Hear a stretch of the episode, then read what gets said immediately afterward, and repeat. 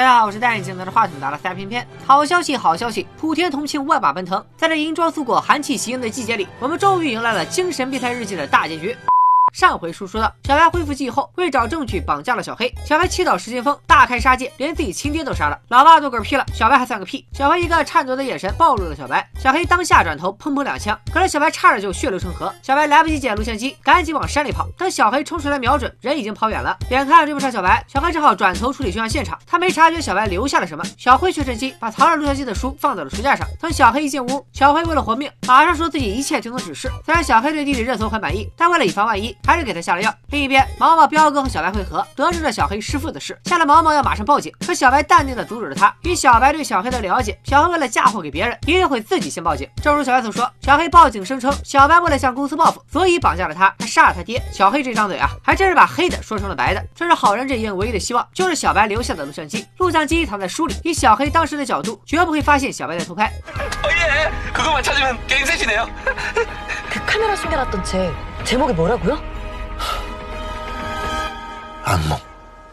当晚，警方就封锁山人别墅展开调查。可作为唯一的目击证人，小黑喝下了小黑的神奇药水，眼神涣散，连一句话都说不出来。小黑则表示，他在事发后才到达现场，顺势把警卫的死也推到了小白的头上。看到毛毛来协助调查，小黑仍旧毫不动摇的编着故事。毕竟他真的被小白绑架过，也真的在晕倒前报过警。现在的说辞和他的行为完全对得上。而小黑只能在离开的时候偷偷提示毛毛，那本藏着录像机的噩梦就在别墅里。毛毛在书架上找到了录像机，可万万没想到的是，小黑却提前把里面的内存卡给拿走了。哎，还真是灰太狼人设不崩。刚开始钻进小白到现在，小黑每次耍小聪明都是在给自己挖大坑。就这样，小白谋杀黑爸的新闻再次让舆论沸腾了。小黑也人模狗样的举办了新闻发布会，假意悼念父亲，其实就是在搞登基大典。小白和毛毛为了能和小辉接上头，只能偷偷找阿天帮忙。可阿天表现的太激动，一激动搞得整个运营组都知道捕食者要卷土重来了。 진짜 유, 유, 유독이잖아 어, 어, 저거 지금 칼로 담근 거 아니에요? 설마 그냥 아는 거겠지 야, 이 자식아. 아니, 저거 봐요. 고통에 일그러진 얼굴. 아, 아, 얼굴 좀 보자. 아유, 이거 한쪽 됐네. 자신을 죽이려는 친구의 마지막 얼굴을 응시하는 저 눈빛. 반쪽이 난 건 넌데? 응?就这样，近处的好友相见，在远处的同事眼里变成了吃果果的威胁，一群人吓得滋哇乱叫，就怕自己是下一个倒霉蛋。 내 목소리 좀 낮춰 듣겠다고 그러게.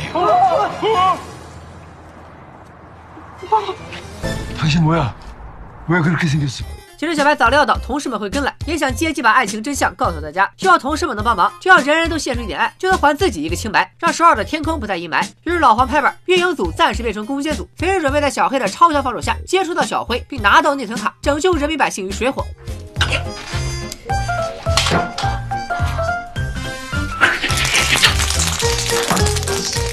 小辉走到哪，小黑跟到哪，吃喝拉撒都陪着。想在公司私下和小辉见面几乎不可能，所以毛毛决定实施 Plan B。小白先在网上发了个揭秘黑爸受害真相的帖子，同事们马上四处发散消息，到处传小白绑架小黑、杀死黑爸，都是为了帮小黑上位演的戏。这可是惊天大八卦！消息一出，整个公司的员工看小黑的眼神都不对了。毛毛也以舆论为条件，向上级申请到了对小黑和小辉的追加调查，这样就可以趁小黑去警局的时候私下接触到小辉。另一边，小辉也想找机会把内存卡偷偷交出去，冰冰却突然来打探他的口风，正好发现了地上的内存卡。小黑就在这个节骨眼出现了。按理说冰冰应该上交内存卡，可他却假装什么也没发生，只说警方请他们配合调查。这件事转移了小黑的注意力，冰冰马上回办公室查看了内存卡的内容。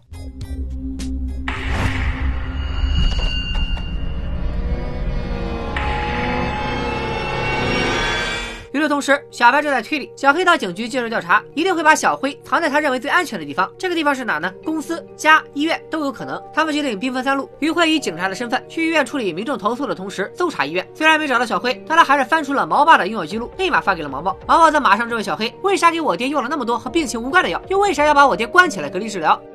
그런 줄도 모르고 나는 그저 보경 씨를 보호하고 싶었을 뿐이에요. 위험한 금치산자한테서.在毛毛看来，小黑现在是煮熟的鸭子，就剩嘴硬了。他立马安排撒谎仪，以防小黑再胡说八道。 그럼 간단한 질문 하나만 할게요 서인우 씨 이 일기장 당신 겁니까? 대답하세요!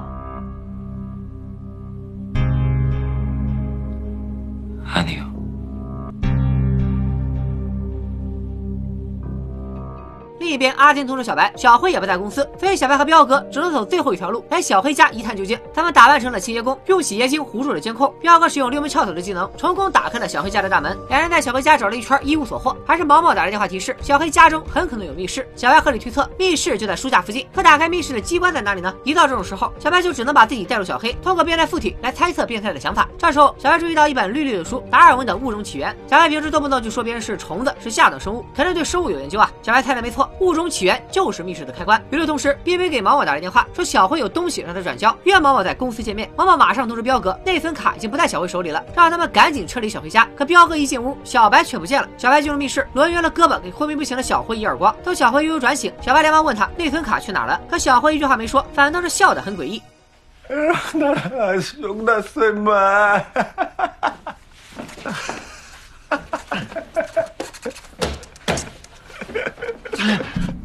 어, 육동씨. 거기 어때? 原来密室被小黑远程操控，只能进不能出。小黑人在公司，像看喜剧一样，看小白气得发抖。而毛毛也就在此时来到了办公室门外。他意识到冰冰找他来不过是小黑的另一个圈套。但为了救出小白，毛毛还是赴约了。可即便他手里有枪，巨大的身形差距也让他完全不是小黑的对手。서지훈어딨어어딨냐니까 剩余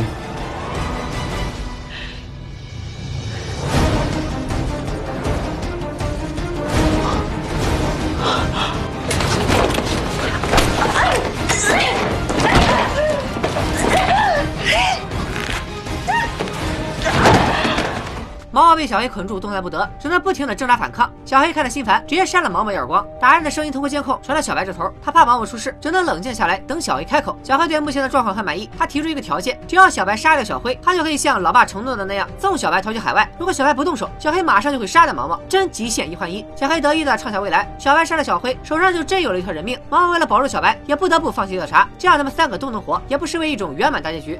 그러니까 너만 선택하면 돼, 육동씨. 그리고 나랑 공범이 되는 거야. 우리 모두 영원히. 小白这次顺了小黑的心意，在小黑的远程监控下，真的对小辉下手了。看着鲜血滴落在地板上，小辉瞬间倒下。小黑满意的打开了密室大门。当小白走出密室，彪哥看到大哥身上、手上都是血，整个人都不好了。 아, 아, 아, 아, 아파서 죽을 것 같아요. 아. 아이고 진짜. 其实小白刚刚捅的是自己，不来一回苦肉计，小黑是不会放他出来的。但小黑放他出来，也不是真的要让小白逃走，而是另有目的。他猜到小白一定会来救毛毛，所以小黑要在小白到公司之前，再次伪装小白复仇杀人的假象。小黑从柜子里拿出猎枪，对准了毛毛。可关键时刻，手机又响了。冰冰一边通知小黑警察来了，一边把警察困在了电梯里。好端端的警察怎么会来呢？小黑一猜就是小白搞的鬼。他想的没错，这下再看密室的监控，不仅满屋子都是警察，小黑还活得好好的。看来小白是从电影《十一罗汉》中得到了启发。小黑气得够呛，恨不得马上杀了毛毛，但命运还是更偏向好人一些。小白赶到公司，再次迎来了和小黑的第 N 场对峙，撬棍对猎枪，变态对憨憨，胜负成败在此一举。小黑一枪打偏，小白啥事没有，可毛毛还在小黑手上。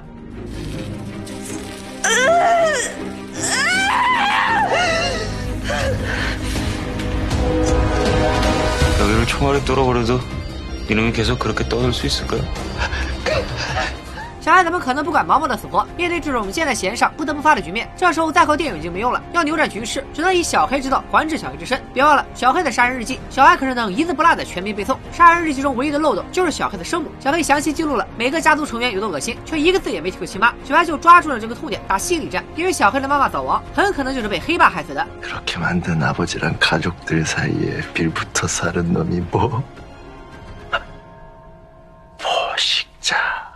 有东西！小白第一回合被 BOSSKO。就在小黑要给小白致命一击时，毛毛的对讲机突然响起来，警局收到了办案刑警被绑架的消息，将对证券公司出动全部警力。而小白这时候还有心思开玩笑。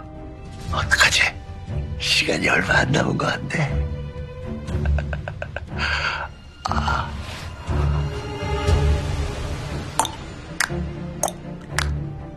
事实证明，就算你脑子再好使，有时候也不能过度自信。接下来这段我觉得节奏有点慢，就简略按回合制说吧。小白和毛毛犹如牛郎和织女，在办公室两端，小黑抓小白，毛毛挣脱了；小黑抓毛毛，小白出现了；小黑又去抓小白，毛毛又挣脱了。翻来覆去三四回，小黑的猎枪终于瞄准了小白。You fire.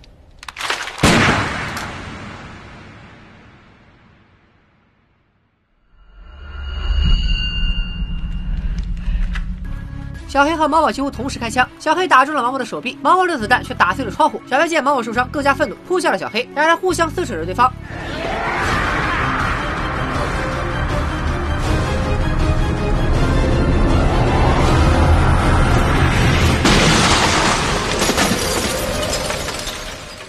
等彪哥和余辉带着一众警察赶到，发现毛毛拽住了小白，只有小黑飞出了窗外。纳尼？难道大 boss 就这么嗝屁了吗？进度条告诉我们，事情并不简单。咱们接着往下看。小白失血过多，紧张的决斗之后，他还是支撑不住，晕了过去。梦里，他久违的见到了妈妈，而现实中又有毛毛陪在他身边。捕食者杀人魔事件再次成为焦点。小黑虽然已经声名狼藉，可老天觉得他不该轻易狗带。谁能想到小黑坠楼，居然掉在一辆垃圾车上，大变态直接摔成植物人，真是干得漂亮。另一边，因为这个帮凶因为协同犯罪被捕，而警方调查小黑的密室也有重大发现。不知道大家还记不记得倒霉催的周总？刑警告诉小白，包括周总的死在内，后续小黑的杀人记录都写在了另一本杀人日记里，证据确凿，真是应了那句古话。正经人谁写日记？是啊，下贱。接下来，小白还要面对媒体。可他承认自己是变态的时候坦坦荡荡，这次沉冤得雪却不好意思了。这时候有记者问小白失忆的时候会不会觉得当变态很过瘾？小白一听，一下从含羞带臊变成了没羞没臊。哎呦，没想到还有表演的机会。 내가 호구가 아니었다면 하, 그땐 정말 누군가를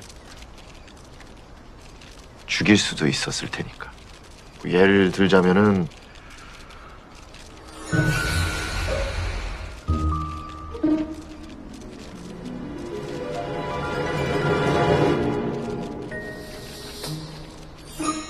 농담이야 농담 농담 就这样，捕食者杀人魔事件终于落下帷幕。 一年之后，大家都开始了新生活。彪哥在烤肉店帮厨，业余时间就帮白爸处理一下来店里闹事的无赖。毛毛成为超厉害的罪犯推理师。前几天刚解决了一场绑架案，小白辞去了证券公司的工作，因为在密室逃脱俱乐部当吉祥物，因为写推理小说。他的第一本小说就叫《精神变态日记》，一经发售就广受好评。他举办了粉丝见面会，这时有个粉丝大胆提问：如果真凶看到这本书会怎么想呢？小白说他不仅可能已经看到了小说，还很有可能就在现场。小白万万没想到的是，他开个玩笑也能成真，因为在医院里，小黑所在的病床上已经空无一人。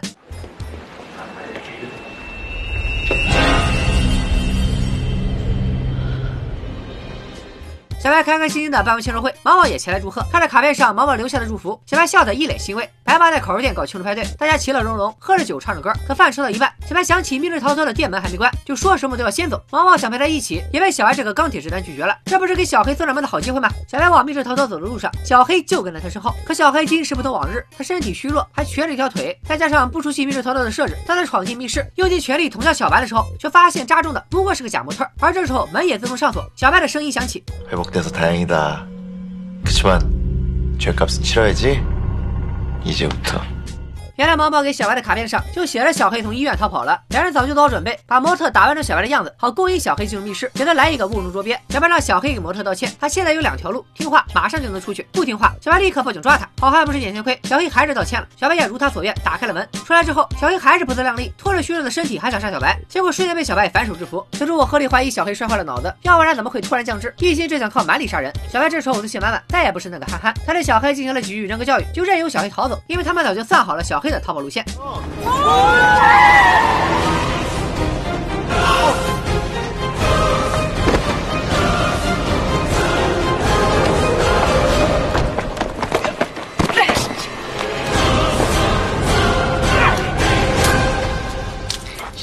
毛毛没有辜负毛毛的期望，终于将小黑绳之以法。他和于辉开着警车送小白回家。于辉提到了他们和小白的初次见面。毛毛一想起当时把小白撞飞了，还挺不好意思。小白却说那时他是故意没有躲开。恢复记忆后，小白才知道当时因为没有自杀的勇气，所以才下意识站在原地，想让车祸把他带走。而也得谢谢这段变态之旅，让小白从懦弱的冤大头变成了自信的推理小说家。再看小黑，他的监狱生活就不太好过了，打架就搞小黑屋，隔壁邻居还恰恰就是皮头哥。皮头哥本来都出狱了，他为了忽悠小黑，特意犯了件小事回来。这次皮头哥照样告诉小黑，想要出去你就动一动厕所。